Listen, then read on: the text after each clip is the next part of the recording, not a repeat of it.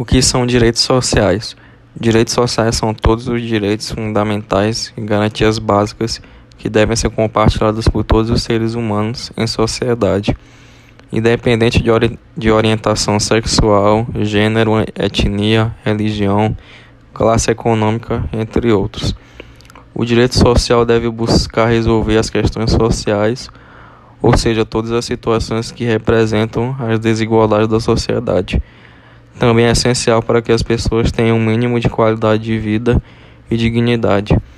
Os direitos sociais estão previstos na Declaração Universal dos Direitos Humanos em 1948, criada e proclamada pela Assembleia Geral das Nações Unidas e no Pacto Internacional dos Direitos Econômicos, Sociais e Culturais de 1966 que consiste em acordos que servem de base para a formulação da Constituição Federal do Brasil e de vários outros países.